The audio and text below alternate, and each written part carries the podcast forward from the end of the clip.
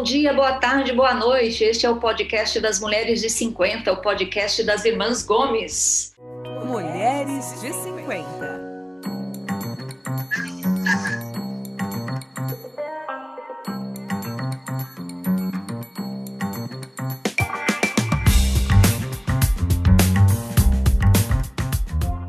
Olá, eu sou a Tereza, moro em São Paulo, sou jornalista e estou aqui com as minhas três irmãs. A Lúcia, que mora em Toledo, no Paraná, e é médica ginecologista. Oi, Lúcia. Oi, bom dia, boa tarde, boa noite.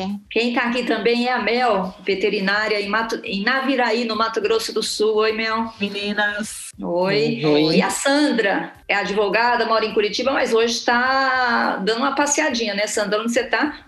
Só de leve, estou a 110 quilômetros de Curitiba, na Praia Mansa, em Caiobá. Só para curtir um, um, o barulhinho do mar. Muito bem, Sandra. Bom, gente, o podcast das Mulheres de 50, você sabe, a gente está no Spotify, no Google Podcast, no Apple Podcast. Vai lá, você pode ouvir os episódios antigos. Nós já estamos no episódio 64. São 64 episódios que nós já produzimos aqui toda semana um, um assunto interessante, importante, que a gente precisa conhecer, que a gente precisa debater. E hoje é um desses assuntos. Nós vamos falar sobre exploração sexual de criança e adolescente. E está aqui conosco uma especialista no assunto, que é a Eva Cristina Dengler. Oi, Eva, boa noite. Vou fazer que nem vocês. Bom dia, boa tarde, boa noite, mulheres de 50. Obrigada Oi, pela sua presença, viu? Obrigada. Obrigada. É, a Eva tem 58 anos, então é uma mulher de 50 também, né? Tá super na nossa faixa etária aqui é gerente de programas e relações empresariais da ONG Childhood Brasil, está lá desde 2015 e é responsável por um programa super importante que é o programa Na Mão Certa. Já vamos falar sobre ele. Por que, que a Eva está aqui hoje? Além de ela ser uma mulher bonita, inteligente e que eu gosto muito, a Eva está aqui porque a Polícia Rodoviária Federal detectou, gente, que é, um aumento de 50% na quantidade de pontos de risco de exploração sexual de criança e adolescente nas estradas brasileiras. E os estados de Paraná, Minas Gerais e Bahia são os estados que têm o maior número de locais onde as crianças podem ou correm o risco de sofrer exploração sexual. Eva, o que está acontecendo? Por que esse aumento nesse, nessa, nessa, em quantidade de pontos mapeados pela Polícia Rodoviária Federal? Boa noite. Bom, Tereza, eu acho importante aqui é a gente começar dizendo assim, né? O que, que é esse projeto mapear que a Polícia Rodoviária faz? É, há 12 anos atrás, a Childhood Brasil, a ONG que eu trabalho, procurou a Polícia Rodoviária Federal para entender um trabalho que eles estavam fazendo de divulgar pontos vulneráveis à exploração sexual nas rodovias federais brasileiras. Então, o que é uma rodovia federal? É aquela BR, né? BRs grandes que a gente conhece aqui no Brasil, a BR-101, BR-116, a 364, a 153, bom, tem inúmeras BRs aqui pelo Brasil, e essas rodovias que cruzam o nosso território brasileiro, elas são cuidadas pela Polícia Rodoviária Federal. E, de repente, em 2009, nós ficamos sabendo de um levantamento que a polícia fazia sobre pontos de exploração sexual. E aí, quando a gente foi conversar com a polícia, Tereza, a gente descobriu que eles não tinham um critério é, estabelecido do que, que é um ponto vulnerável. Eles estavam relatando que qualquer local onde tinham encontrado um caso, que tinha um boletim de ocorrência, virou ponto vulnerável. E aí a gente, como organização especialista no tema, né, a Child Brasil se dedica a proteger crianças e adolescentes contra a exploração sexual, a gente disse não, gente, isso não é ponto vulnerável, isso é ponto confirmado, quando já tem uma ocorrência no local. O que, que pode ser um ponto vulnerável? E aí a gente começou a estudar com a polícia, com a área de inteligência deles, o que seria um ponto vulnerável. Ponto vulnerável é todo aquele local onde possivelmente eu posso ter uma criança sendo oferecida. E esse ponto tem determinadas características. Uma das características é: tem prostituição adulta no lugar. É um local onde muitos carros param, onde muitos caminhões param, onde muitos ônibus param. Tem um grande bolsão de estacionamento. É um local onde existe muito, é, muito trânsito é, de pessoas, ou seja, está dentro de um centro urbano, a, a BR cortando uma cidade. Geralmente esses locais são muito vulneráveis. E a gente uma série de critérios, tem tráfico de drogas, tem venda de álcool, enfim, uma série de questões que estavam relacionadas com a vulnerabilidade daquele lugar. E a gente estabeleceu com a polícia uma metodologia. Então, hoje, quando um policial vai mapear os pontos vulneráveis do Brasil, eles estão crescendo cada vez mais. Como você viu no último mapeamento de 2019 e 2020, a gente já teve um crescimento de pontos vulneráveis. A gente saiu de dois mil e poucos pontos para 3.600. Deu um salto. E aí todo mundo falou: nossa, aumentaram o número de pontos vulneráveis no Brasil? Não. É que a cada biênio que passa, a polícia está mapeando melhor as rodovias federais, está colocando tudo que ela tem naquele aplicativo. Eles têm um aplicativo onde eles vão colocando as informações e cada vez eles têm mais pontos identificados. Quanto mais pontos mapeados a gente tiver no Brasil, melhor. Por quê? Porque eles vão ser classificados por nível de criticidade. Quanto mais crítico o local, mais vezes a polícia vai passar lá. Então, o que, que a gente fez nesses 12 anos de parceria com a polícia? É, a gente conseguiu, com esse método, que a polícia fosse efetiva no seu trabalho.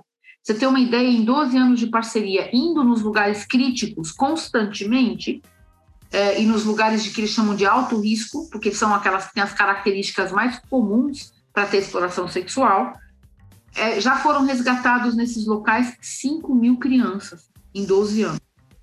Nossa. Então, a gente teve uma eficiência no trabalho da polícia e, ao mesmo tempo, essa informação ela não é só da polícia, ela não é pública, você não vai encontrar nenhuma lista de quais são os pontos vulneráveis no Brasil, porque se fosse pública, o próprio explorador que está lá com as crianças sairia do lugar e migraria, falar, Ih, eu fui descoberto, então deixa eu mudar para outro lugar. Né? A gente tem que lembrar que a exploração sexual é crime. Então, por isso, o, o explorador não pode saber que a gente sabe é, quais são os prováveis pontos onde eles estão. Tá? E aí a polícia, então, ela, mas a polícia compartilha essa informação também com os serviços públicos dos municípios mais críticos. Então, municípios que têm mais de cinco pontos vulneráveis junto no mesma, na mesma região, a polícia informa aquele município, informa o conselho tutelar, informa o Ministério Público daquela localidade, fala: olha, vocês têm cinco locais aí extremamente críticos, vocês têm que ficar de olho nesse local.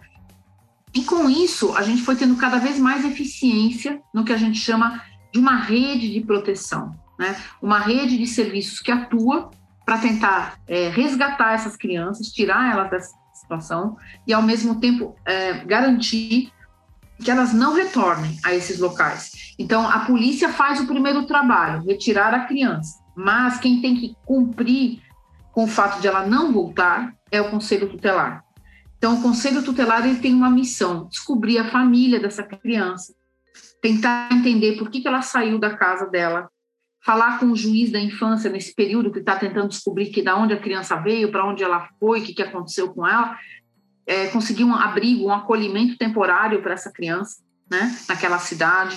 Então, é muito desafiador, gente. Quando uma criança ou um adolescente estão em situação de exploração sexual, a gente já está prevendo para essa criança uma. Ela está fora do seu círculo familiar, ela está fora do seu círculo de proteção, ela está num ambiente de alto risco, e aí ela vai realmente passar por um processo que não é fácil que é ser retirada desse lugar, ser colocada no lugar de acolhimento, ter uma interferência de um juiz que vai ter que procurar a família ou determinar um tutor para ela. Né? Muitas vezes a criança não pode voltar para a família de origem porque ela era abusada pelo próprio pai, ela era abusada pelo padrasto e por isso ela saiu de casa.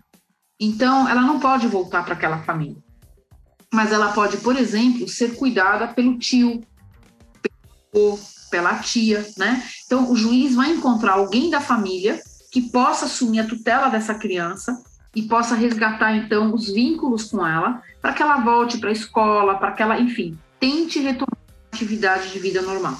Ô Eva, esses são 5 mil casos que foram resgatados nesse período, é isso? Que essas, que essas crianças foram resgatadas, passaram por esse processo exatamente, com o juiz, exatamente, exatamente ou voltaram para a família ou encontraram uma nova casa, né?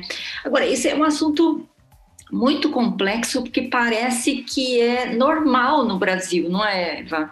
Assim, é, parece que é uma coisa normal. A Mel estava contando antes da gente começar. Conta aí, Mel, o que, que você vê aí? A Mel mora em Mato Grosso do Sul. É, no momento não, mas há alguns anos quando eu trabalhava na, é, fora da cidade, né, que eu pegava a rodovia, sempre eu via meninas lá na rodovia, muitas vezes com uma mulher mais velha, né? Uma mulher mais velha acompanhando essas meninas na rodovia. A gente vê muito caminhão parando, né? Entendeu? É, sempre gente sempre vê o questionamento. É, quem, quem, onde está a família dessa criança? Por que a família está fazendo isso? Né? Ou, se é, ou não é a família que está oferecendo? Se os pais têm conhecimento disso? É isso, é isso, é isso mesmo. É, Mel, quando toda criança ou adolescente, quando está num local de exploração sexual, certamente está acompanhado por uma pessoa adulta, tá? Que está, na verdade, coordenando essa questão, tá? É, essa pessoa, ela é, como se chama aqui no Brasil, o cafetão, né? É a pessoa que cuida dessa, dessa rede de prostituição. A exploração sexual, ela está muito, de crianças e adolescentes, está muito ligada à prostituição adulta. Então, quando a Tereza me fala, puxa, mas é tão naturalizado isso aqui no Brasil? Sim, por que, que é naturalizado? Vamos tentar entender uma coisa que talvez a gente nunca parou para refletir, mas prostituição no Brasil, quando exercido por uma mulher, um homem maior de 18 anos, não é crime. Em outros países do mundo, prostituição é crime, mas aqui não é. Então, o que, que acontece? Nós sabemos que prostituição não é crime, que isso é uma profissão, é um trabalho como qualquer outro. É, uma trabalhadora sexual, ela é tão reconhecida como trabalhadora que hoje a, a, na classificação brasileira de ocupações que você usa para declarar seu imposto de renda, tem um código para ser prostituta. Então você pode declarar seu imposto de renda como prostituta. Isso é um trabalho normal, gente, como qualquer outro. É uma escolha que a pessoa faz. Eu quero trabalhar nisso. Ok. Isso não é crime no Brasil. Quando você tem uma criança ou um adolescente nesta situação, como a gente está tão acostumado a normalizar e naturalizar a prostituição como um trabalho, o que, que acontece com a gente? A gente começa a achar que uma adolescente que está nisso, ah, ela, tá, ela, ah, ela começou a trabalhar antes.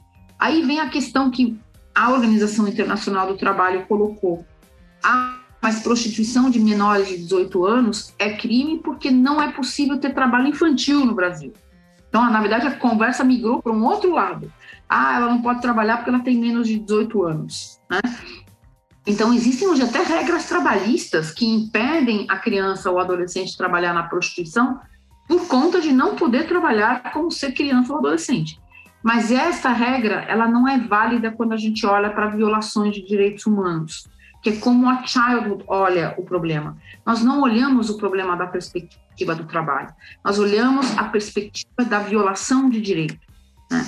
A criança hoje tem um estatuto aqui no Brasil que assegura para ela determina que ela é um sujeito de direito, que ela tem direitos e que esses direitos não podem ser violados. E quando eles são violados, e um dos, uma das violações é o abuso sexual ou a exploração sexual, ou seja, qualquer ato de violência é uma violação, é, automaticamente quem violou é um criminoso. Né? E tem um código penal, tem penas para isso de reclusão, e hoje é, exploração sexual é um crime hediondo, não tem mais fiança. Então, tem uma série de questões aí no Código Penal que endurecem isso. Mas por que, que a gente, como sociedade, ainda não compreende esse fenômeno? E por que, que a gente não denuncia? Por exemplo, você, Mel, você viu meninas e meninos é, sendo na beira da rodovia. Passou pela tua cabeça em algum momento fazer uma denúncia sobre isso? Chamar a polícia? Fazer qualquer tipo de atividade, acho que a gente. Na verdade, a polícia passa bastante ali. Pois é. E aí, a própria polícia não age nessa questão, né? Essa é uma questão que a gente tem visto muito. Então, por que, que é tão importante, gente, quando a gente tem o projeto que a Tereza trouxe como exemplo, que é o mapear com a Polícia Rodoviária Federal? A Polícia Rodoviária Federal ela é absolutamente consciente desse crime e ela atua neste crime. Agora, a Polícia é, Rodoviária Estadual, que é diferente da federal, já não tem essa mesma atuação. Assim como a Polícia Civil muitas vezes não tem e a Polícia Militar não tem. Então, a gente tem ainda um trabalho de conscientização para fazer que passa por vários níveis. Né? É, eu já escutei conselheiro tutelar me falar, olha, eu não interferi nesse caso porque eu fui com a polícia lá e a gente não teve certeza qual era a relação daquela menina com aquele adulto, então a gente achou melhor não mexer.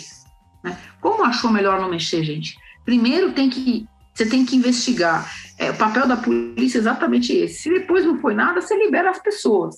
Mas primeiro tem que checar, né? Eles fazem o contrário, eles preferem não se envolver né, do que ter qualquer tipo de situação.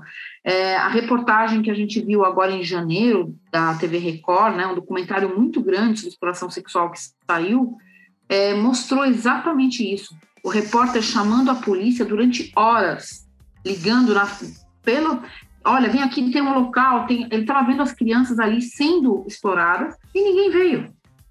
Né? Então, assim, existe um desafio ainda na nossa sociedade muito grande com relação a isso. Só que a gente não pode esmorecer, gente. A gente tem que fazer denúncias em cima de denúncias. Quanto mais a gente ligar, quanto mais a gente reclamar para o serviço público, tem uma hora que eles vão ter que agir. É chamar a polícia mesmo, não tem um, um outro, um número diferente. Ah, você tem que chamar a polícia da sua cidade, é isso. A denúncia tem que ser feita na polícia. É, a gente faz duas, a gente tem duas orientações aqui, Mel. Uma delas é se você está na dúvida se é uma exploração sexual ou não, mas você está vendo crianças numa situação de risco, você está achando estranha, fora do padrão, você pode ligar para o Disque 100, Disque Direitos Humanos, é 100, telefone anônimo e gratuito, nacional, onde você é uma linha de emergência nacional. Você liga e fala: Olha, eu estou vendo crianças em tal lugar, em tal situação, eu estou preocupado com essas crianças, acho que está acontecendo alguma coisa com elas, é, por favor, que alguém verifique. Esse serviço vai acionar o conselho tutelar local, que vai ter que ir até o local para checar o que está acontecendo. Agora, se você está vendo realmente uma criança entrar na, num carro, numa boleia de um caminhão, você está vendo evidentemente que é uma situação de exploração sexual, não tenha dúvida, chame a polícia imediatamente. Melhor coisa é tentar ter um flagrante da situação, porque o Disque 100 ele vai demorar muito tempo em acionar o conselho tutelar e o, tutelar, conselho tutelar chegar. Ele vai acionar, mas vai demorar. Provavelmente quando o conselheiro chegar no local, talvez no dia seguinte, a situação já não esteja acontecendo mais. Então, o que a gente recomenda é, tem certeza que é uma situação realmente clara de, de, de violação?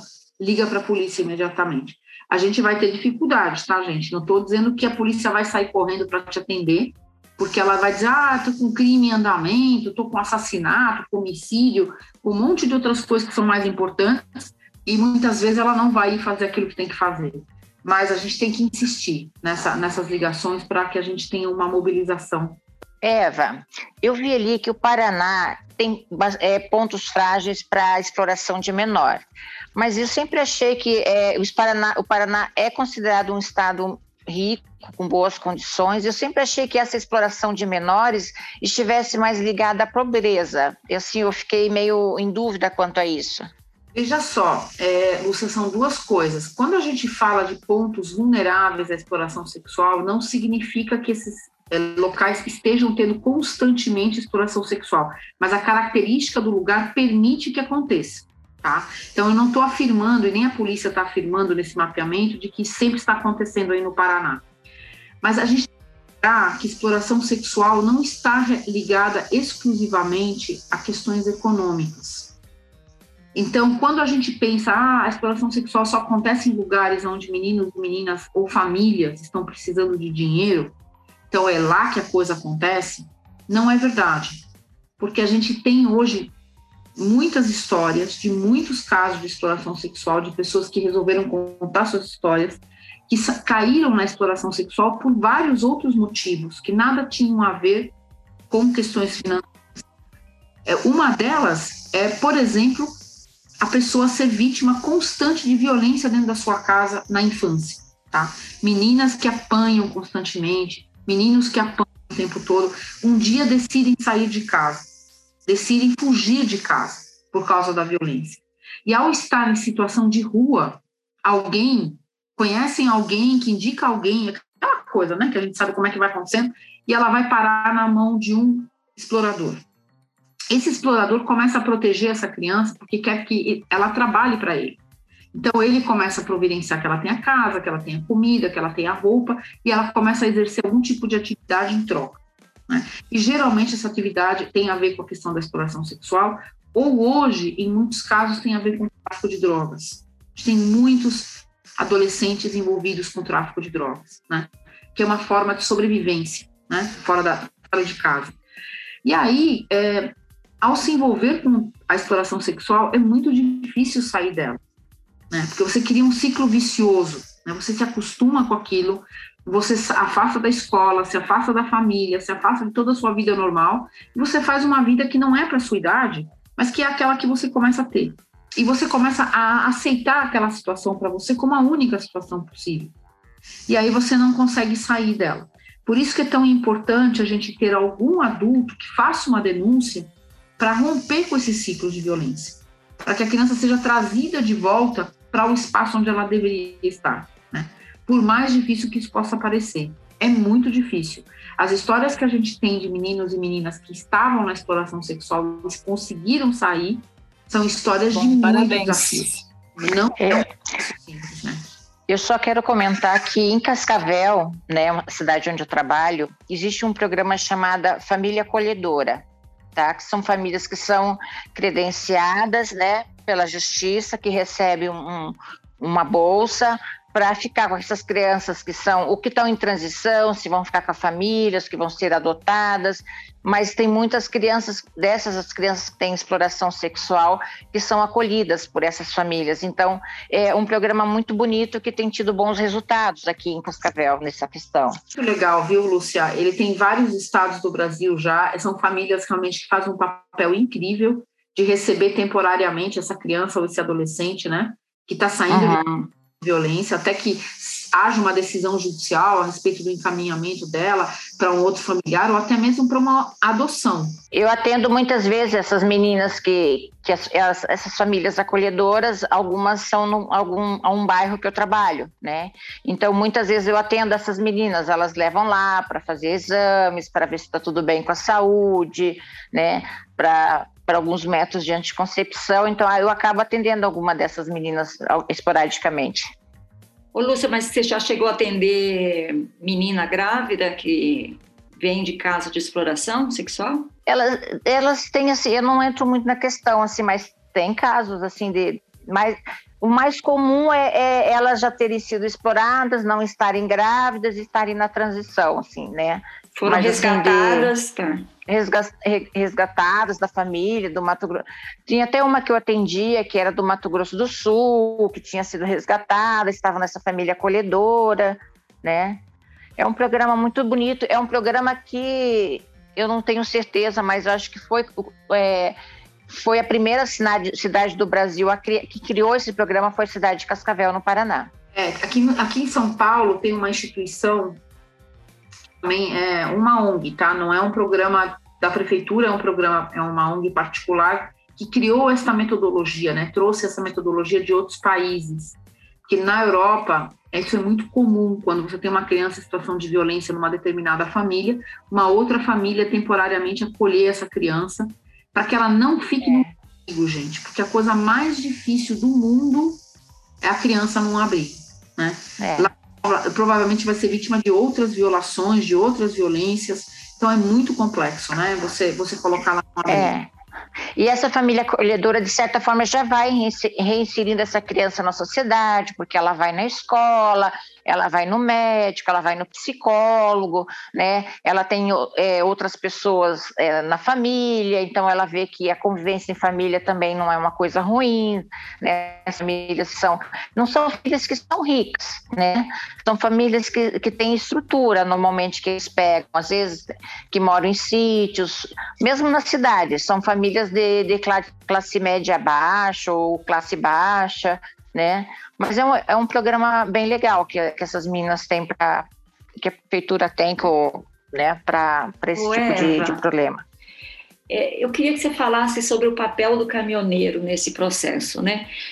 Porque a gente olhando aqui de fora, né? Ele é o grande, nos parece como o explorador, né?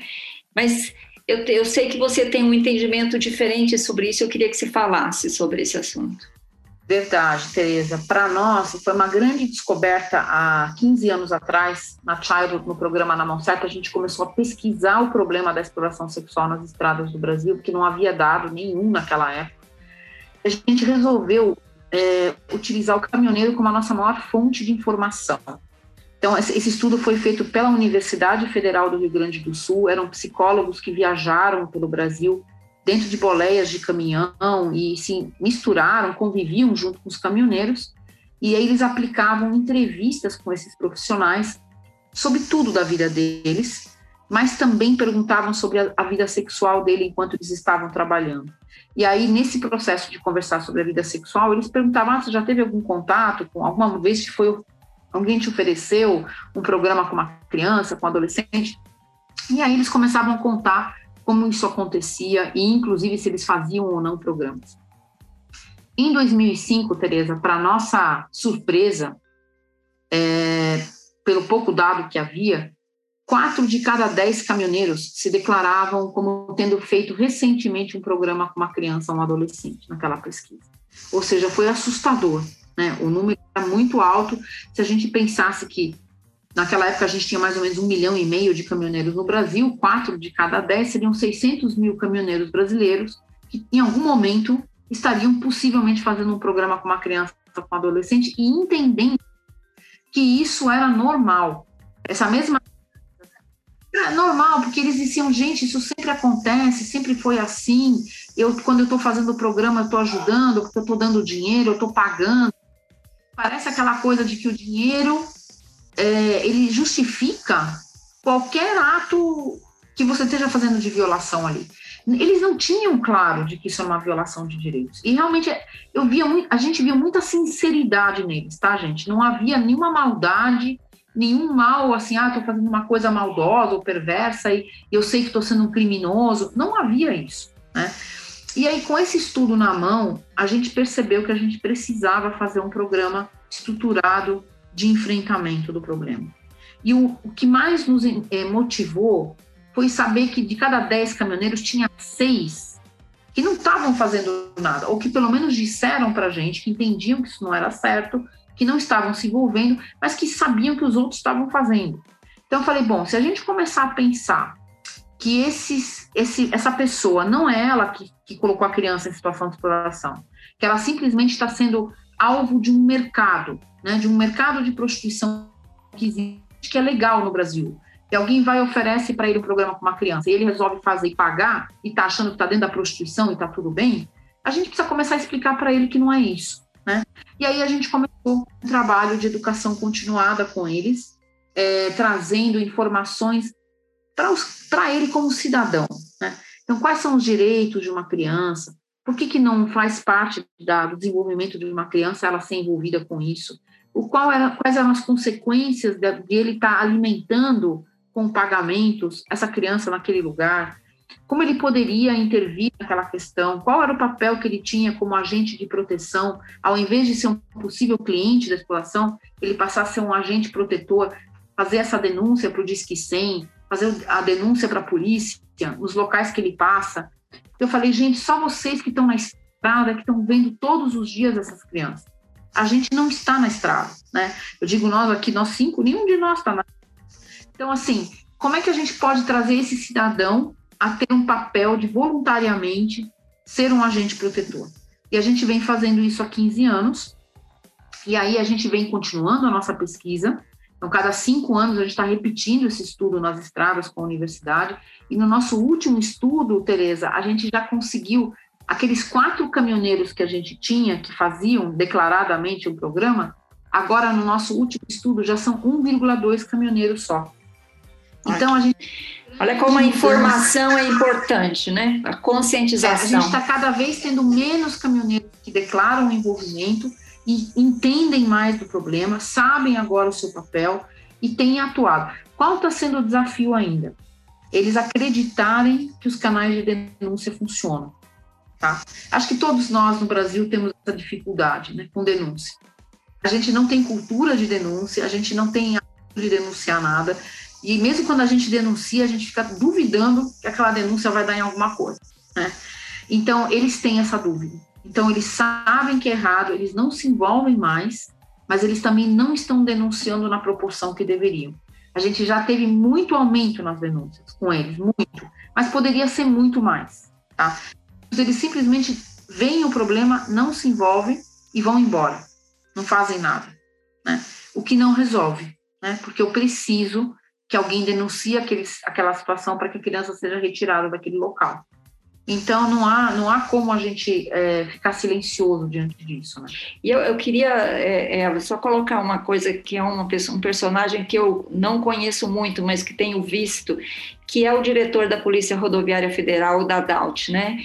Como ele é consciente disso? É, é, é João Dadaut o nome dele, né? É, é uma. Ele é, ele assim, chefe, na verdade, ele é o chefe dos serviços de direitos humanos da polícia, tá? Ele cuida do, da, dos direitos humanos a nível Brasil. Ele é uma, uma pessoa consciente mesmo. Ele é muito e o trabalho que a polícia rodoviária está fazendo é muito muito bom, é muito muito bom e assim é, para gente que não confia né, nos serviços, eu só queria contar isso porque assim se, se você derem uma busca no nome da Daut no, no, no, YouTube, vai encontrar um monte de entrevistas do João Daut falando do papel da Polícia Federal e como eles estão trabalhando sério nisso. Então Acho que vale a pena confiar no, no disco e, e, ligar para a polícia quando tiver uma situação, ou, ou, ou, ou estiver diante ou tiver uma dúvida sobre uma, uma situação de risco. Beleza. Se as pessoas estiverem numa rodovia federal brasileira, numa BR, a minha recomendação é que elas liguem direto para o 191. O 191 é o telefone da Polícia Rodoviária Federal. Tá. Porque a polícia do estado, que já está ali próxima, com certeza, daquela região, vai ser acionado imediatamente. Tá? Uhum. 91 para rodovias federais é o melhor canal. E realmente, o que eu tenho acompanhado com a Polícia Rodoviária Federal, claro que nossa, nossa parceria que começou com eles em 2009 foi o grande, a grande mola propulsora para isso. Né? A gente uhum. começou a fazer eventos anuais com os policiais, começou a falar toda hora sobre isso com eles, é, assim, realmente esgotar o assunto com eles para que eles tenham este olhar desenvolvido. Porque, gente, pode parecer que não, mas enquanto você não treina a pessoa para ela saber o que é uma violação de uma criança, ela não. Parece que a criança é paisagem. Ela não repara nessa questão. A gente tem muitas parcerias no programa Na Mão Certa, por exemplo, com concessionárias de rodovia, aquelas empresas que são que, administram trechos de estrada e cobram pedágio. E a gente começou a treinar os funcionários dessas empresas a terem um olhar para resgatar crianças. E eles falavam para a gente antes do treinamento: ah, a gente não tem criança na estrada, a gente raramente vê isso. E eu falei: gente, não é assim. A hora que vocês, os funcionários de vocês forem treinados, vocês vão ver a quantidade de casos. A gente tem um testemunho da empresa transbrasiliana, que é a BR-153 aqui no estado de São Paulo, que em, um, em cinco meses, depois que eles treinaram os funcionários, que durante 10 anos nunca resgataram uma criança, em cinco meses resgataram 35. Nossa!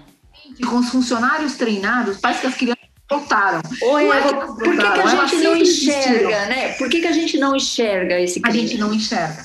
A gente não enxerga. Esse é o nosso grande desafio. Talvez seja porque essas crianças estão com adulto. Às vezes você pensa, é o pai, é a mãe, tá, não pode estar tá pegando uma carona Exato. só. Você talvez não entenda que seja uma exploração sexual, né? Tem essa dúvida, né? Isso nem passa pela tua cabeça, na verdade. Se você não é uma pessoa que está aqui ouvindo a gente, que começa a pensar nisso, é, eu, eu tenho um vídeo, né, que chama Olhos Bem Abertos, que foi criado lá na Suécia, na Child da Suécia, né, pela, pela nossa fundadora. E lá tem, mostra três cenas de quando uma pessoa vê uma criança numa situação estranha e ela para e aparece assim uma mensagem, uma legenda é, do pensamento dela. Será que é? Será que não é? Será que eu denuncio? Será que eu não denuncio? A pessoa fica naquela dúvida, sabe? E aí, quando a gente está nessa situação que a gente não tem certeza, sabe o que a gente tem que fazer? A gente tem que denunciar. Porque é melhor alguém verificar o problema e constatar que não é nada, né? Que foi o que eles começaram a fazer na rodovia. Eles viram, por exemplo, no acostamento, duas crianças andando com dois adultos. Até então ninguém se incomodava com isso. Ah, mas aí resolveram investigar qual é a relação desses adultos com essa criança. O carro de apoio da rodovia, aqueles carros, né, que ajudam a gente quando a gente tem um acidente, parar lá e falar, por favor, boa tarde, vocês podem me mostrar os documentos, quando vocês estão indo, tal. Quando ia ver, Os dois adultos tinham nada a ver com essas duas crianças. Eram crianças que tinham sido trazidas não sei da onde, né? Então, assim, é, a gente tem que verificar, né? Mas alguém tem que verificar. Quer dizer, não é a gente, como, é, mas a gente pode avisar alguém que pode verificar. Então, acho que é esse o nosso papel. E a gente faz esse mesmo trabalho, Tereza, em hotéis, por exemplo. A gente tem parceria com redes hoteleiras. A gente treina os funcionários de hotel quando chega um casal com criança. Não importa que é um casal, tá, gente? Um casal com criança tem que ver os documentos. Esse casal é realmente pai e mãe dessa criança? Se não for, não pode entrar no hotel. Essa é a lei brasileira. Ah, sempre ah, eu fazem. tenho crianças, sempre me hospedam em hotel, ninguém nunca pede documento. É bem difícil. Se pedem o meu. Ah, não. E aí, ó. Olha aí ela dando. Ela dando... Não, eles pedem o meu. Você Exato. faz ali, eles perguntam, eles não pedem o documento, não. na verdade. Eu preencho a ficha com o nome que eu quiser lá, não é verdade? Eles pedem o meu, mas o das crianças eles não pedem, eles pedem que eu coloque o nome na ficha, eles não, não checam esse documento. Não Isso, checam os documentos. Documento. Exatamente. Mas é, normalmente, é... bom, normalmente, onde eles pedem, eles pedem os documentos, a identidade, Mas, né? Vai ver, que essa, vai, vai, ver onde você se hospeda, foi treinado pela Childhood, né, Eva? Eu, é, não, não, não, não, gente, existem redes hoteleiras. É, não, existem redes hoteleiras no Brasil grandes, as maiores redes hoteleiras, as mais sérias, certamente todas pedem, tá? Não, não existe mais chance de nenhuma criança entrar sem apresentar documento. Mas o Brasil é imenso, gente. A gente tem 5.600 municípios, com muitas pousadas. Interior também, o pessoal é mais, né? Interior, né? Assim, hotéis pequenos no interior tal. A, gente, a lei, a lei da hospedagem, da hotelaria no Brasil é igual para todos. Provavelmente ele tem uma placa lá na, na entrada com a lei que é obrigado a ter, tá? Mas ele não pede o documento. Então, é, a gente precisa ter o hábito, né? de observar determinadas coisas. Então, chega num hotel, eu estou lá na recepção fazendo meu check-in, chega uma, um casal com criança e o cara não pede o documento, a primeira coisa que eu vou fazer é perguntar para o funcionário, você vai pedir o documento das crianças ou não? Ah, não vai? Então eu vou chamar o conselho tutelar. Entendeu? É, é, essa é a questão. Né? Então, assim, a gente tem que. É, dizem é, tem até aquela campanha né, do Magazine Luiza com relação à violência contra a mulher. Né? que na, na casa dos outros a gente não mete a colher, né? É, a gente tem que meter a colher, sim, né? A gente tem que se envolver, sim. A gente tem que se sentir incomodado, sim. E se a gente não fizer isso, quem está em risco é a criança ou o adolescente, que provavelmente não tem condições de reagir diante daquilo. E muitas vezes, infelizmente, eu vou dar um relato para vocês que é muito duro, mas eu já escutei muitas meninas me dizerem que a melhor pessoa da vida delas foi o cafetão que explorou elas. Porque ela foi abusada pelo pai, ela foi espancada pelo pai, ela foi maltratada pela mãe. Mas quando ela chegou nessa, nessa pessoa, que então resolveu dar casa para ela, dar comida, dar atenção, dar carinho, ele não faz nada com ela, ele não abusa, ele não faz nada. Ele só coloca ela para trabalhar na exploração para ele. Ela se sentiu reconhecida. E aí vem aquela coisa doida, né? A criança dizer, ah, não, eu acho que é legal, que eu faço que as pessoas devem gostar, né? Porque me pagam, né? Então, assim, de repente, todo o valor que ela não tinha na família dela, ela parece que ela passa a ter, porque ela está sendo até paga para fazer um programa. Então, ela não deve ser tão ruim assim, né? Olha que loucura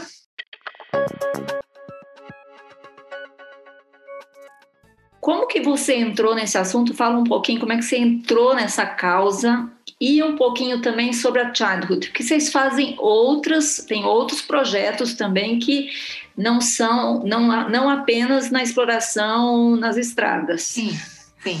É, eu, vou falar primeiro um pouquinho da Childhood. A Childhood é uma organização da sociedade civil que existe há 22 anos. Nós somos fundados pela Rainha Silvia da Suécia. Rainha Silvia da Suécia tem a Childhood no Brasil porque ela é metade brasileira, metade alemã, né? Ela tem uma mãe, pai alemão, fala português, muito bem, por sinal. E aí ela tem, então, a Childhood aqui no Brasil, tem a Childhood na Alemanha, que é o país do, do pai dela, tem a Childhood na Suécia, porque ela casou com o rei da Suécia, e tem uma Childhood nos Estados Unidos, que é ela queria estar do lado da ONU, né, que é a Organização das Nações Unidas, onde tem todas as questões de direitos humanos que são discutidas, e ela está sempre lá. Então, ela nos fundou, né, e ela o primeiro impacto que ela teve com esse tema foi em 96, quando foi na, na Suécia, Estocolmo, foi o país que a primeira vez se discutiu exploração sexual de crianças e adolescentes no mundo. Né? Isso fazem agora quase 30 anos. Né? Foi a primeira discussão que teve em Estocolmo. E ela, desconhecidamente, foi convidada para ser patronesse do evento. Foi lá para o evento, sentou na cadeira, fez o discurso de abertura dela. E quando ela começou a ouvir as pessoas falarem sobre o tema, ela ficou absolutamente chocada. Ela não tinha tido conhecimento da gravidade disso no mundo. E aí ela falou: não, gente, pelo amor de Deus, alguém tem que falar sobre isso. Eu que sou rainha, vou usar minha imagem em prol dessa causa. E isso ainda foi uma briga que ela teve com o país, porque ela demorou três anos para conseguir a liberação do parlamento sueco para assumir essa causa publicamente numa ONG pessoal dela, tá, gente? Não é uma causa de governo, é uma causa pessoal dela. E foi super difícil. Então, a, a nasceu assim, e a gente no Brasil tem duas missões: influenciar muito as políticas privadas, ou seja, empresas é, como o programa Na Mão Certa, que faz um trabalho com concessionárias, com transportadoras, com todo mundo que tem contato com caminhoneiro, com aquaviários na região norte. A gente trabalha com as empresas que têm profissionais que podem nos ajudar sendo agentes de proteção. Tá? Então, eu trabalho nessa frente. Já o meu colega Itamar, que é o gerente de políticas públicas, ele trabalha numa outra frente muito grande que a nossa organização tem, que é criar políticas públicas federais e estaduais que garantam que os direitos da criança sejam cumpridos. O estatuto sozinho, gente, não dá conta. Né? A gente precisa de leis mais fortes e mais claras e mais diretas sobre procedimentos de escuta. Então, por exemplo, uma das questões mais graves que a gente tinha é uma criança foi vítima de violência sexual, ela ia na polícia para contar o caso. Tomou coragem, já é raro, né? Quando alguém vai até a polícia para finalmente contar o caso. Quando ela contava o caso, ela não era ouvida da maneira adequada pelo delegado. O que eu quero dizer com isso? A gente tem casos em que o delegado, é, talvez a Sandra saiba disso como advogada, mas o delegado começava a perguntar para a criança: Ué, mas você não gostou disso? Não foi você que. Pro... Não era você que estava de roupinha apertada provocando o adulto? Ah, teve, teve delegado que perguntou para a criança se ela tinha gozado. É, coisas assim do tipo, você não gostou, você não gostou? E aí, coisas mais absurdas. Assim. Então, é, a gente começou a perceber que uma criança não tinha espaço para revelar essa violência, que ela não era protegida quando ela revelava, que ela não era acolhida, né? ela era revitimizada, e de maneira muito perversa também pelos adultos. Muitas vezes pelo conselho tutelar, pela polícia, pelo serviço de saúde, o ML, que tinha fazer uma perícia nela, e aí já fazia vários comentários. Aqui a Lúcia, como médica, talvez possa nos ajudar com isso. É horrível essa situação de passar por uma perícia dessa. E aí, na hora ali, falava um monte de coisa para a criança, ela ficava com medo daquela situação. Então, é, tudo isso fez com que a gente criasse uma lei, né, que a gente chama hoje da lei da escuta especializada, que é garantir para a criança que quando ela quer revelar uma violência, ela seja totalmente protegida. Isso é obrigação dos serviços hoje. Né? Então, essa lei é nova, essa é uma lei que tem quatro anos no Brasil, uma lei que a gente está lutando para implementar nos municípios brasileiros. São 5 mil e quase 600 municípios, então vai dar muito trabalho ainda para a gente. Mas a gente está criando métodos para que isso aconteça. Para que, se a criança foi vítima de violência ou testemunha de uma violência, ela possa contar isso em um ambiente seguro sem ser revitimizada. Né? Isso e, até ela chegar no juiz, né, e o juiz também não revitimizar ela, porque nós tivemos casos no Brasil em que o juiz condenou a criança. Condenou? Condenou. A criança foi culpada. Foi a culpada por ter sido. Foi culpada. É, por ter sido abusada, porque abusada. ela tava, usava roupinhas muito apertadas, porque ela estava tendo atitudes muito erotizadas. Então a criança foi culpada. Ai, meu Deus. Caso é, do Brasil. A gente tem. Então, assim, é uma luta, né, Tereza, que a gente é. tem que tirar aqui com muitas questões. E né? como é que você entrou nisso? E aí, por fim, é, a minha história, né? A gente trabalhando, trabalhando na Charo, é, eu conheci a Charo totalmente por acaso. Na verdade, conheci a causa totalmente por acaso. Eu, na época é, que eu conheci essa causa, eu era consultora de projetos de responsabilidade social para grandes empresas. E numa reunião que eu fiz na Fundação Volkswagen, é, o presidente da empresa de caminhões entrou um dia no meio da sala de reunião onde eu estava com a diretora da fundação tratando de um projeto de educação. É, ele entrou na reunião com uma revista que tinha uma matéria na capa que dizia prostituição infantil, este mal tem que acabar. Isso foi em 2003. Ele entrou indignado, revoltado. E por que ele foi lá na fundação? Porque a, a fundação cuidava de crianças. E ele falou: essa, essa diretora dessa fundação tem que me ajudar a resolver esse problema. Porque ele ficou pensando no seguinte: nossa, a menina está entrando num caminhão. Era uma foto na capa de uma menina de 13 anos, mais ou menos, de costas entrando na boleia de um caminhão. Não era um caminhão da Volkswagen, era de uma marca concorrente, a, a boleia. Mas ele ficou pensando, mas, mas imagina essa imagem com o meu caminhão. Ele ficou totalmente revoltado com aquela cena e foi o primeiro homem brasileiro executivo que eu vi que se indignou com essa história.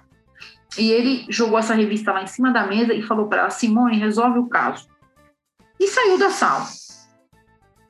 E aí ela me olhou para minha cara, eu fiquei meio sem graça, assim, naquele momento, né? Ela pegou e deu a revista para mim. Ah, Eva, que bom que você está aqui, né? Leva esse assunto, vê o tamanho do problema para mim. Foi exatamente assim. Eu era consultora.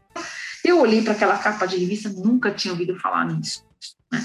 E aí eu fui investigar. E aí fiz várias pesquisas naquela época na internet, tá? não achei nada quase sobre o problema. Não existiam dados, não existia nada. E um mês depois eu faço uma viagem de trabalho com outro presidente de empresa para um outro projeto de educação ambiental que eu fazia com o Tamar, para Ubatuba, a gente pegou a Dutra. E eu na Dutra resolvi então olhar para ver onde eu achava essas meninas, gente. Eu comecei a olhar pela janela do carro, procurando as tais meninas, né? Falei, será que eu vou ver elas, né? E aí o, o diretor dessa empresa que estava comigo me pergunta assim, mas o que, que você está procurando? Eu contei para ele a história, olha, aconteceu isso comigo, aconteceu aquilo. Ele falou, eu não acredito. Falei, ué, não acredita por quê, gente? É verdade. Não, não, não. Eu não acredito porque eu fui convidado na semana passada para ser conselheiro de uma ONG da Rainha Silva da Suécia e nós estávamos exatamente discutindo o assunto nas estradas, querendo saber mais sobre esse problema. E você me disse que a Volkswagen está interessada nisso. Falei, tá. Ah, eu vou juntar você com a Charlie, desse negócio vai ter que dar em alguma coisa. E aí foi assim que aconteceu, né? Eu conheci a Charles naquele momento, em 2003. A gente fez a primeira pesquisa com os caminhoneiros, que eu contei para vocês, que a gente descobriu como que esse fenômeno acontece nas estradas, como o caminhoneiro está envolvido. E a partir daí a gente então, viu a necessidade de criar um programa estruturado mesmo para enfrentar o problema. E a gente está fazendo isso há 15 anos. Então, que, é o assim, programa, que é o programa O universo conspira a favor das crianças, né? Você, é verdade. Você recebeu um chamado e aceitou o chamado. Muito bem. Aceitei é. o chamado. É, chamada, hein, Tereza? É, ó, Sim, eu já comprei o livro dela para ler, viu, gente? Já, tava, já, tô, já li um bom ah, pedaço dele, ai, viu? É. chamado. Muito bem. Se, dessas, é, se você sabe a idade média dessas mais de 5 mil crianças que foram resgatadas, e quanto tempo elas ficaram sendo exploradas? É, a história de cada criança, é, é, o tempo de exploração é muito variável, né? A gente tem casos aí de meninas que estão na exploração há 10 anos, né? Foram resgatadas com 17, mas começou com 7, né? Então está há 10 anos nessa situação, outras estão há menos de um ano, né? Então, isso é variável. Mas Eva, tem, tem menina de 7 anos sendo explorada? Sim. Gente, existe uma questão que é muito importante. A faixa de idade de casos que são denunciados hoje no Brasil, meninas que estão entre 7 e 14 anos. A gente pensa que são as adolescentes mais velhas, mas não é. A maioria são crianças, que até 12 anos incompletos você é criança. Tá? Então tem muito mais crianças sendo exploradas sexualmente do que adolescentes. Famílias levam, Mel. As famílias levam, as famílias exploram. As famílias levam, as famílias levam, as famílias vendem essas crianças. A gente tem, a gente tem várias reportagens já da profissão repórter, do Globo Repórter, onde o próprio repórter conseguiu comprar uma criança. E teve um caso tão absurdo que ele conseguiu comprar uma criança por quatro latas de cerveja. Está registrado, é um documentário. A mulher foi presa depois disso, obviamente. A mãe, né? Mas ela, ela vendeu filha por quatro latas de cerveja. Então, assim, isso acontece, gente. Essas crianças, é, essas meninas que fogem de casa, viu, é, Mel? Uma delas tinha 11 anos, que é um documentário que eu quero recomendar aqui no final, que ela a, é a Thaís, ela fugiu de casa com 11 anos, porque ela era muito, tinha, era muito vítima de violência, violência física, todo tipo de situação. E ela, com 11 anos, fugiu de casa. Doze. Ela era criança. As é, filhas mas... da Mel têm 11 anos, viu, Eva? Nossa. Quase 12. 12? 11 ainda. É.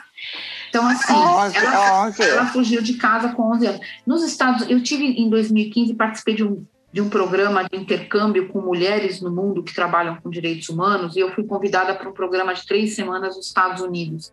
E eu conheci mulheres do mundo inteiro que trabalham com situações de direitos humanos, violações de mulheres, crianças e tudo mais. E a gente visitou vários é, locais, né, casas, projetos é, sociais, é, projetos de, de recuperação e tal. Uma das coisas que chamou muito a minha atenção, nos Estados Unidos, o número de meninos e meninas que fogem de casa, que chamam de runaways, é muito mais alto que no Brasil. Muito mais alto. Talvez porque exista nos Estados Unidos uma tendência de emancipação muito cedo, né, dos filhos, da família, e uma característica de relações diferentes. Mas eles fogem muito cedo de casa também. E a quantidade de crianças fugitivas e desaparecidas é imensa. Tanto que a maior organização de desaparecidas no mundo, a maior, a maior é americana. Eles procuram essas crianças no país inteiro, que é enorme. Né? Então, é, existe uma realidade hoje, gente, que não tem idade para fugir de casa mais não, viu? É, a, e alguém leva, né? ou a mãe entrega. Quantos casos a gente viu né, nos filmes que tem sobre a nossa causa, é, relatos de pais que vendem meninas, vendem a filha mais velha. Primeiro o pai é, é abusa dela sexualmente, né? Tira Aqui no Paraná dela, não faz muito tempo. Vende. Tivemos um caso, a mãe era então, cafetina é, da criança há anos. Ela foi denunciada por uma vizinha, alguma coisa, e aí é, é mas a, a própria mãe levava. E, e, não era, não é que ela entregava, ela, ela continuava explorando dia a dia, todo dia ela levava para é, fazer os programas.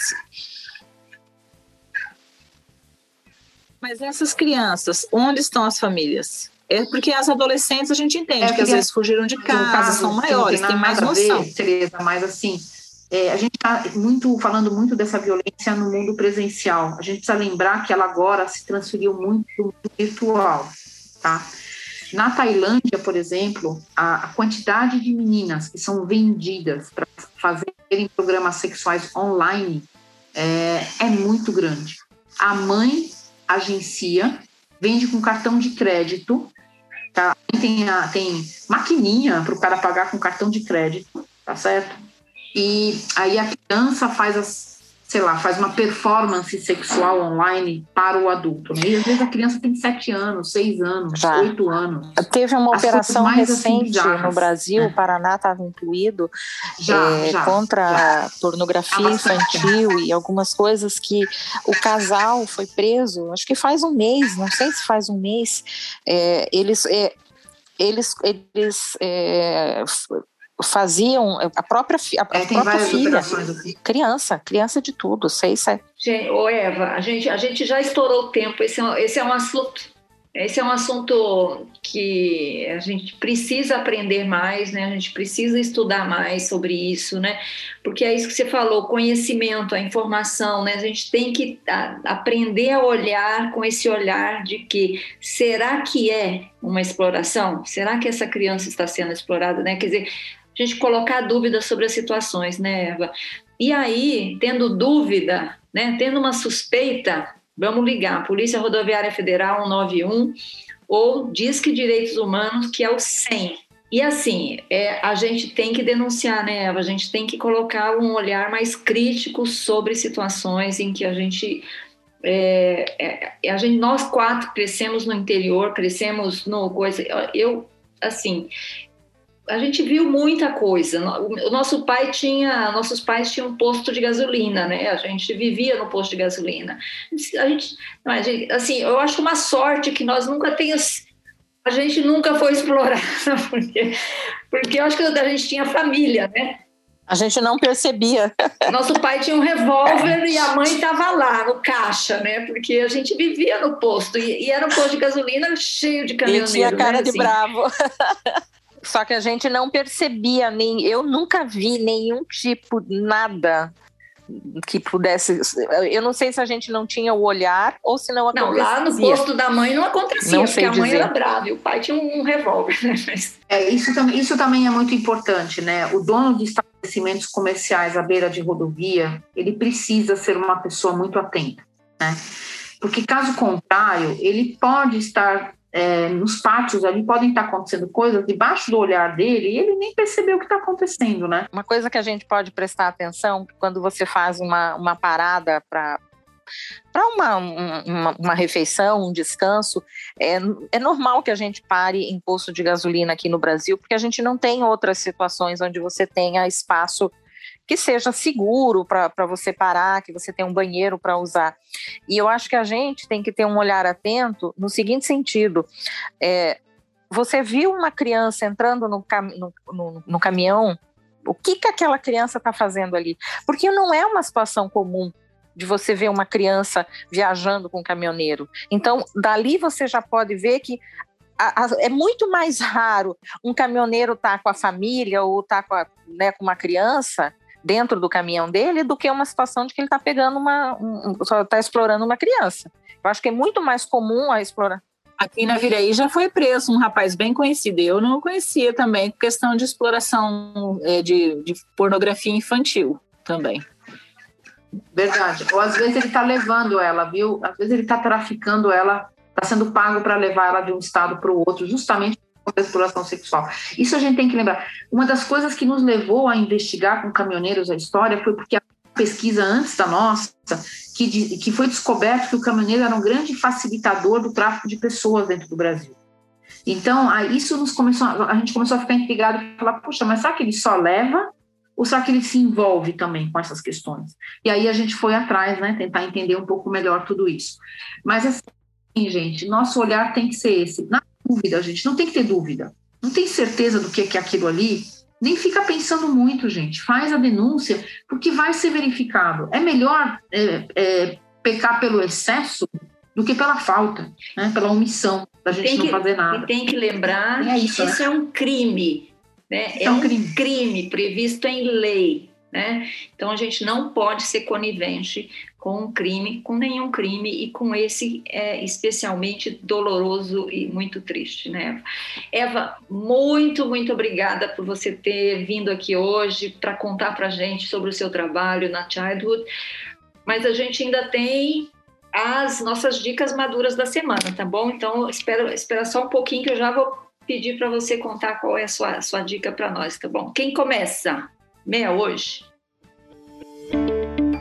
Dicas maduras da semana.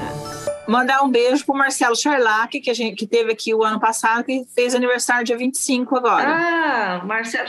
Beijo, Marcelo. É, nosso querido amigo que mora beijo, na Marcelo. Suécia, tá lá sobre o reinado da rainha. Mora na Suécia. Mora na Suécia.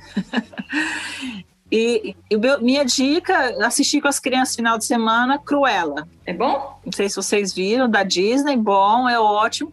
Até tem uma, ela é. tem uma situação aí de que ela fica órfã, mora na rua, né? Se vira, vamos dizer assim, é, mostra a, a, a, o final da infância e o início da e a vida adulta da, da Cruella. É um filme bem interessante para ver com pré-adolescentes e adolescentes. Crianças acho que não vão gostar, tá, tá bom? Com a Emma Stone e com a Emma Thompson, as duas Gosto das duas.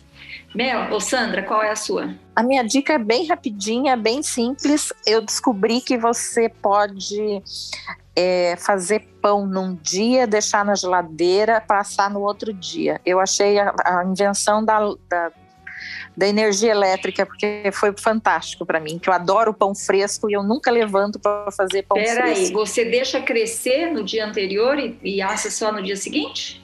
Você faz à noite, no final do dia, põe na geladeira, deixa a noite inteirinha na geladeira, aí faz, faz depois de crescer ou antes de crescer?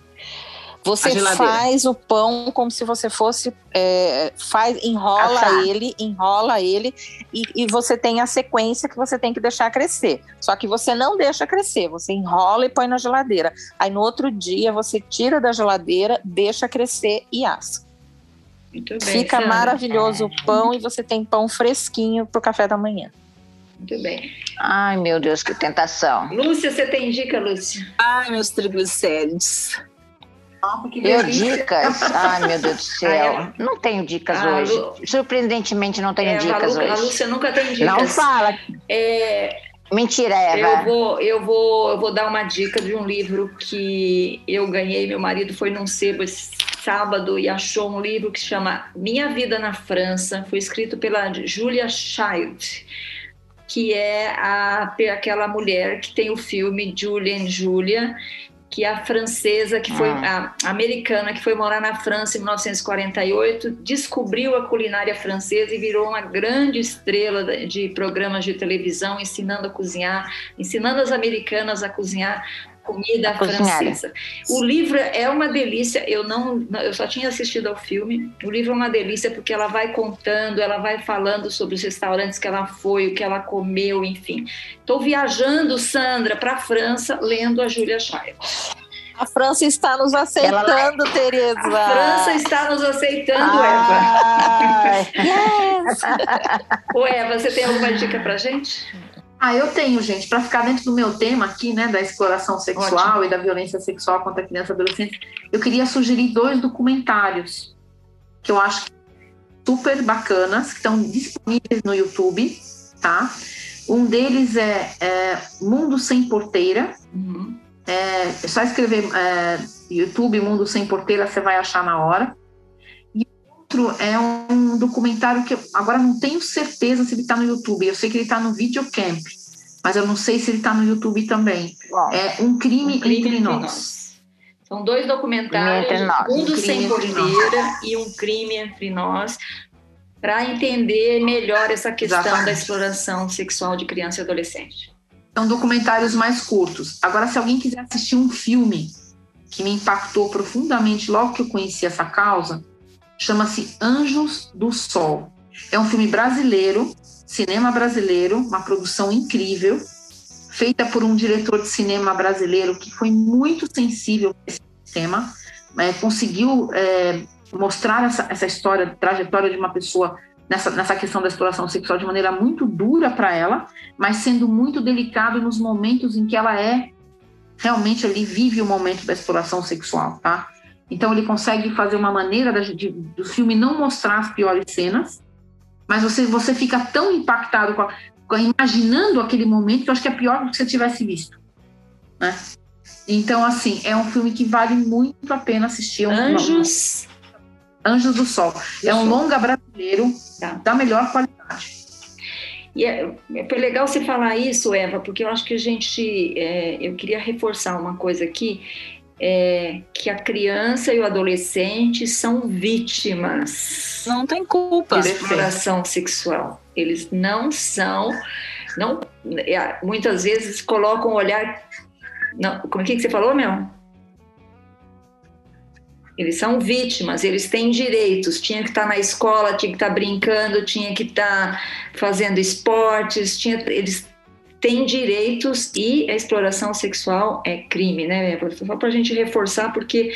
Perfeito. Não, é... e tem um ponto importante: muitas vezes você vai escutar a criança te, te dizendo, não, mas eu quero estar tá aqui, eu estou aqui ela porque eu sabe. quero, eu estou aqui porque eu escolhi. É que ela, o que ela viveu até chegar ali já é tanto, já tantas violações que aquela situação para ela provavelmente é uma das melhores que ela já teve. Uhum. Né? Para ela, aquilo parece a melhor solução diante de tantas coisas duras que ela viveu. Toda vez que você criança te dizendo eu escolhi estar aqui, pergunte para ela o que aconteceu antes dela chegar aqui. Pede para ela te contar a história dela. Você vai entender por que, que ela está ali dizendo isso, né? Então a gente tem que lembrar que nenhuma criança nem tem discernimento para fazer essa escolha. Eles não têm desenvolvimento emocional, psíquico delas, nem permite uma escolha desse nível, né? Elas estão realmente ali sendo é, forçadas a dizer que estão naquela situação e de tudo que ela viveu talvez seja a situação menos penosa. Para nós ainda é horrível, mas talvez para ela seja a menos difícil. E o nosso papel como sociedade é proteger. Se não existir né? o cliente, é não vai existir a criança explorada também, né? A pessoa tem que pôr a mão no coração e pensar que podia ser a filha, o filho dele que está naquela situação. Perfeito. Perfeito. A gente partiu muito dessa premissa, viu, Sandra, quando a gente começou a trabalhar com os caminhoneiros, exatamente sobre essa lógica. Se não tiver cliente, não vai ter oferta. né? Porque isso é uma questão de mercado. Assim como a gente tem hoje clientes para exploração, para prostituição adulta, que é normal e faz parte, é, a sociedade aceita, a gente não pode ter aceitação. Essas nossas normas sociais não podem admitir que isso seja estendido para crianças e adolescentes. Não pode. Obrigada. Muito bem. Eva Dengler, muito obrigada pela sua entrevista, muito obrigada pelo seu tempo, pelos esclarecimentos. É, quem quiser saber mais sobre esse assunto, olha, dá um Google Childhood Brasil. É, tem um site com muita informação, tem, um, tem uma parte especial sobre o programa Na Mão Certa, com muita informação sobre esse assunto de exploração de criança e adolescente nas estradas. Enfim, Vamos nos informar e vamos cuidar das nossas crianças, né, Eva? Obrigada, viu? Gente, muito obrigada. As irmãs Gomes, muito agradecida aqui por essa noite maravilhosa. Adorei tudo, esse bate-papo. Estouramos todo o tempo possível, né? Estouramos gente? tudo hoje. Mas o é, assunto já, já, fico, já fico à disposição para daqui a um tempo fazer uma nova, uma nova entrevista. De repente a gente pode discutir violência online, que é, uma, é um outro assunto bem interessante que eu acho Ótimo que vale tema. muitos alertas para as famílias brasileiras sobre isso também. Que, que é um assunto que o, a, os pais estão na sala e a criança está sendo explorada no quarto ao lado, né? Exatamente, no iPad, no celular. É então, como é que a gente vai cuidar disso? Tá bom? Gente, muito obrigada. Tchau, Lúcia, Mel, Sandra. Tchau, Até a próxima gente. semana. Tchau, tchau, tchau, tchau gente. Tchau, Este foi o podcast das Mulheres de 50, uma produção da Jabuticaba Conteúdo. Até a próxima semana. Obrigada.